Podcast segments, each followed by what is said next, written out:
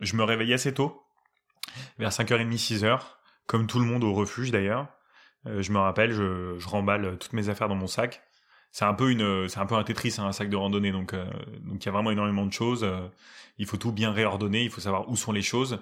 donc, je passe un petit peu de temps à faire tout ça. Je me réveille. je quitte mon, je quitte la pièce dans laquelle j'étais. Je recroise un petit peu les autres. On se marre entre nous. on rigole. Euh, je, je, dis un peu euh, de manière euh, légère au couple que j'ai décidé finalement d'y aller seul, que c'est hyper sympa de m'avoir proposé. Je me souviens que je me brosse les dents sur la terrasse, et parce que la vue elle est magnifique. Quand on sort comme ça, maintenant qu'il neige plus et que le jour se lève, il y a que des montagnes autour, c'est immense. Euh, il y a une très grande vallée devant nous. Enfin, on voit que des montagnes autour en fait, et et, et à ce moment-là, j'ai un petit peu un de nouveau une exaltation en me disant ok, bah c'est ça que j'étais venu chercher en fait c'est ça qui rompt avec mon quotidien, c'est ça que je voulais. Au début, quand je, quand je marche, je, je me rends bien compte qu'il y a beaucoup de pierres et que c'est vraiment beaucoup plus rocailleux que la veille comme parcours. Mais je dirais que la première demi-heure, ça va. Euh, en revanche, assez vite, je dirais peut-être au bout d'une heure, je commence à voir que la neige qui est tombée la veille, elle s'est accumulée partout, qu'elle a bien durci et qu'elle n'est pas du tout partie. Et, et là, ça, là, ça commence à devenir très compliqué, très technique à gérer. Parce qu'en fait, euh, du coup, la neige, elle masque toutes les marques qui jalonnent le sentier. Et, euh, j'ai pas de point de repère. Et euh, ce que j'ai comme atout avec moi, c'est que en fait, j'ai une montre sur laquelle j'avais transposé les coordonnées GPS du GR. Mais le, le problème de cette montre, c'est que parfois, elle est approximative à 20 ou 30 mètres, ce qui est gigantesque. Donc euh, le, la seule chose que j'ai, c'est que j'ai une sorte de petite boussole sur la montre qui m'indique plus ou moins la direction à suivre. Donc je sais que je m'en sers beaucoup. Euh, mais il y a des moments où très vite, par exemple, je me retrouve un petit peu dans des trous, c'est-à-dire que jusqu'à la taille, je m'enfonce dans la neige. Et, euh, et, je, dois, je dois bosser sur moi pour pas commencer à paniquer. Je me le dis, je me dis ok, c'est une mauvaise passe, c'est un, une portion du sentier, ça va aller. Euh, il faut juste tenir. Donc, euh, donc je fais un petit peu gaffe où je mets les pieds. Euh, j'accepte parfois juste de m'arrêter et de, de préparer un petit peu la, future avancée, de regarder autour de moi ce qui me semble logique. C'est une grosse partie d'instinct quand même, parce que la montre elle est pas suffisante, donc il faut un peu que j'essaye d'imaginer. Euh, faut, se représenter, c'est que une, sorte de gigantesque montée avec de la neige partout, et il faut juste essayer dans cet environnement là qui est quand même assez illisible de deviner euh, plus ou moins dans quelle direction il faut aller. Donc euh, et ça, euh, enfin, je, je, me connais.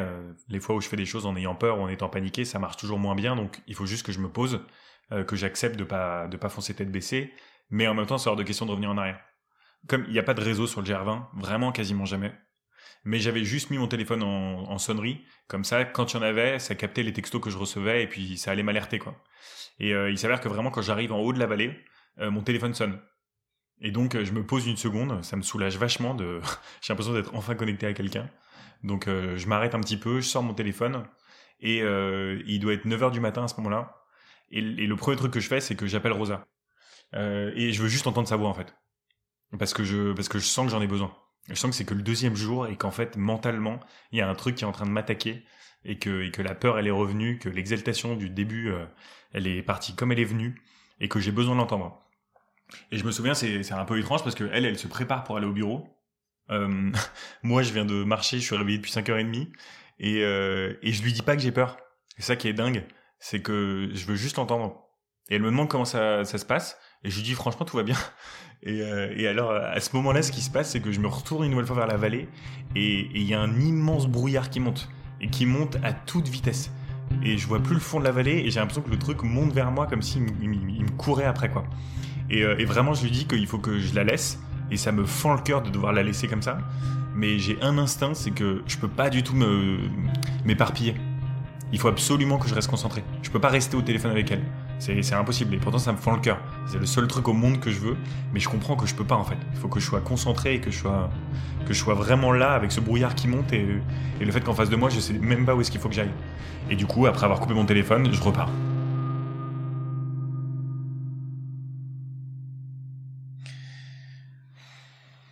à mesure que j'avance, il y a quasiment plus un endroit où il n'y a pas de neige. C'est-à-dire que je suis vraiment dans un environnement où il y a de la neige partout, euh, à différents degrés, différentes épaisseurs. Il y en a où parfois vraiment je m'enfonce encore totalement, genre jusqu'à la taille. Du coup, pour en sortir, il faut, faut sortir pas mal d'énergie. Donc je me sers de mes bâtons. Euh, je consomme beaucoup d'eau. Euh, je sens que l'eau, elle part assez vite, mais je sens que je suis en train de m'épuiser. Il y a un moment, une sorte de mini lueur d'espoir quand je me sens vraiment seul. Je vois des traces sur le sol, des traces de pas. Je me demande ce qu'elles font là. J'ai l'impression que c'est un animal qui a dû les faire. je me rends compte que c'est des chaussures. Euh, et je me dis, ok, ça doit être, euh, il doit y avoir quelqu'un devant moi. Et ça, ces traces de pas, elles me confortent dans l'idée que, ok, il y a quelqu'un qui est pas très loin de moi et qui au moins avance. Donc, euh, soit j'avance aussi vite que lui, on se croise et ça me fera, ça me fera du bien. Soit au moins je marche dans ses pas et, et j'imagine que c'est quelqu'un qui, qui, qui, vit dans le coin. En tout cas, c'est sûr que c'est pas quelqu'un du gîte, puisque je suis le premier à être, à l'avoir quitté le matin même. Euh, je me dis que c'est quelqu'un qui sait. C'est marrant, je m'accroche à ça en fait. Je me dis bon, pour que ce soit des traces si fraîches euh, à cet endroit, c'est quelqu'un qui sait. Donc je peux y aller. Et je les, suis. Je les suis pendant assez longtemps.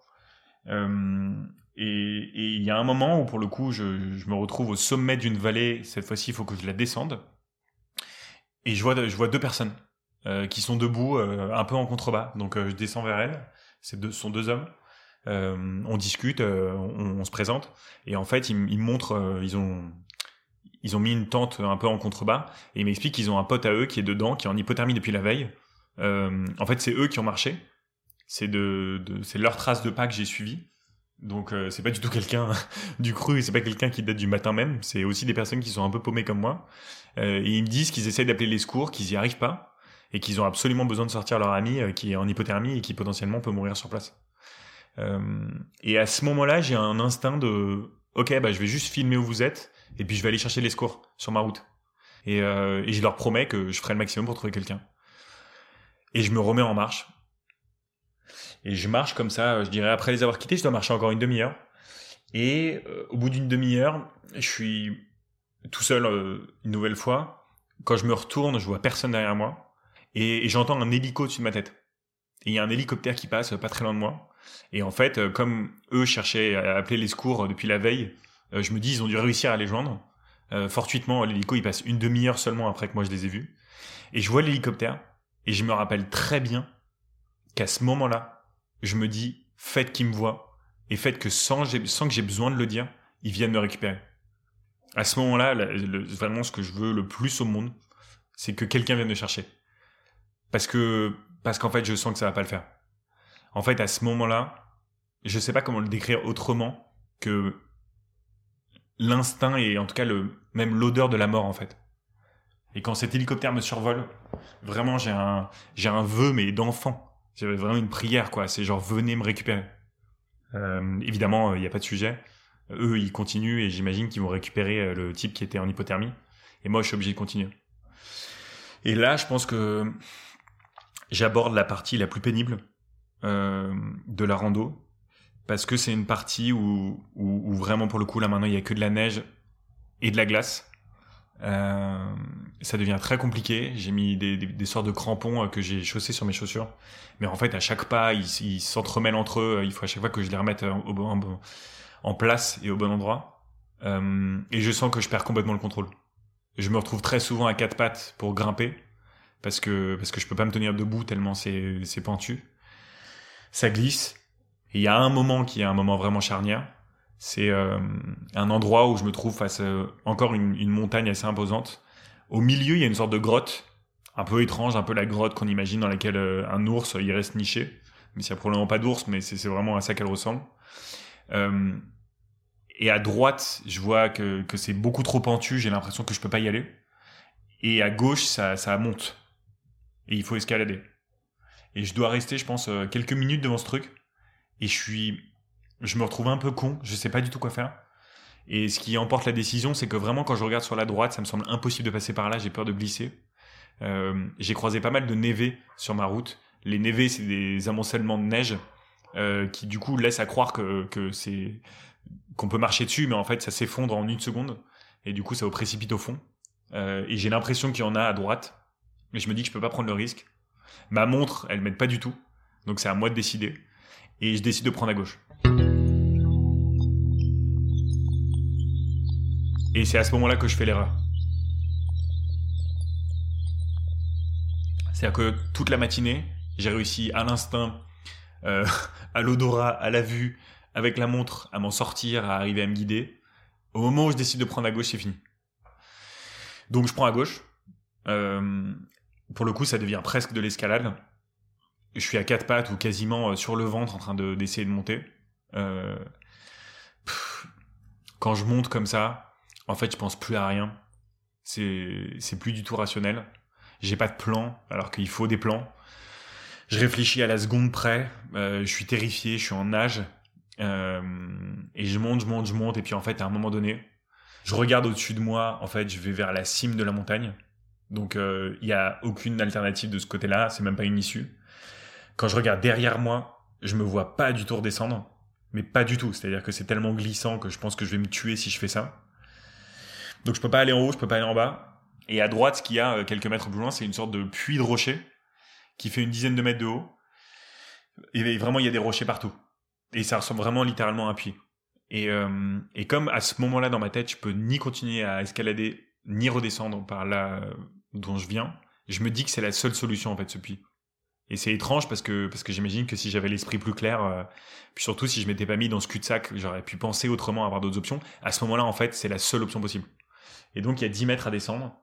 Euh, je me dis que si ça doit me prendre la journée, bah je j'y passerai la journée et que ça va être un peu comme des sortes de comme une sorte d'échelle euh, un petit peu un petit peu dangereuse mais mais bon c'est c'est la seule voie et donc je me mets au-dessus du puits je pose mes bâtons en me disant que je vais descendre vraiment un pas après l'autre euh, et euh, et du coup je, me laisse un peu glisser dedans euh, j'attrape une première prise de la main gauche et ça se passe bien j'ai mes gants à ce moment-là des gants noirs et je décide de, bah, du coup de continuer la descente et de prendre, de prendre une seconde prise avec la main droite. Et en fait, j'essaie d'agripper la roche. Et ma main, elle se referme sur mes propres doigts. Et je rate la roche. Et à ce moment-là, c'est fini.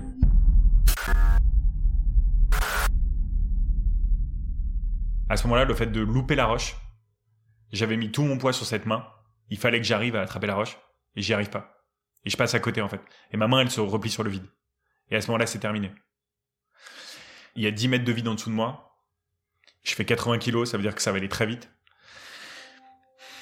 Et je pense que mon cerveau, il se dit que, que ça va s'arrêter là, que je vais mourir à ce moment-là. Du coup, il me préserve parce que je ferme les yeux et que, et que je, je, je, tombe inconscient tout de suite. Je me rappelle juste que j'ai vu des images de mes petites sœurs quand on était petits. Et je me rappelle juste que, très précisément, que j'ai vu le visage de Rosa à ce moment-là. Et c'est tout. Et je tombe. Et je m'explose en bas.